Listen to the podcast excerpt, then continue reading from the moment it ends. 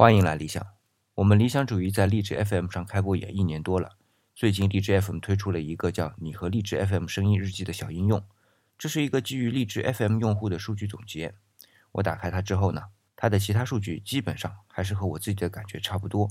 不过其中有一个总结啊，也让自己着实不好意思了一把。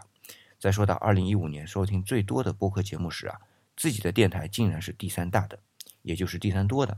虽然在我自己的感觉上的确不少。但是已经多到是第三多的程度，还是让自己始料未及。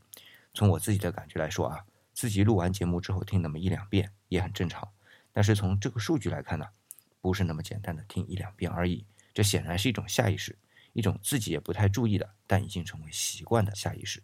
所以在往后的时光里，我自己也要注意，既然去收听节目，就应该更多的去关注别人的节目、别人的内容，而不是去把时间谋杀在自己已经完全熟知的自己的节目上。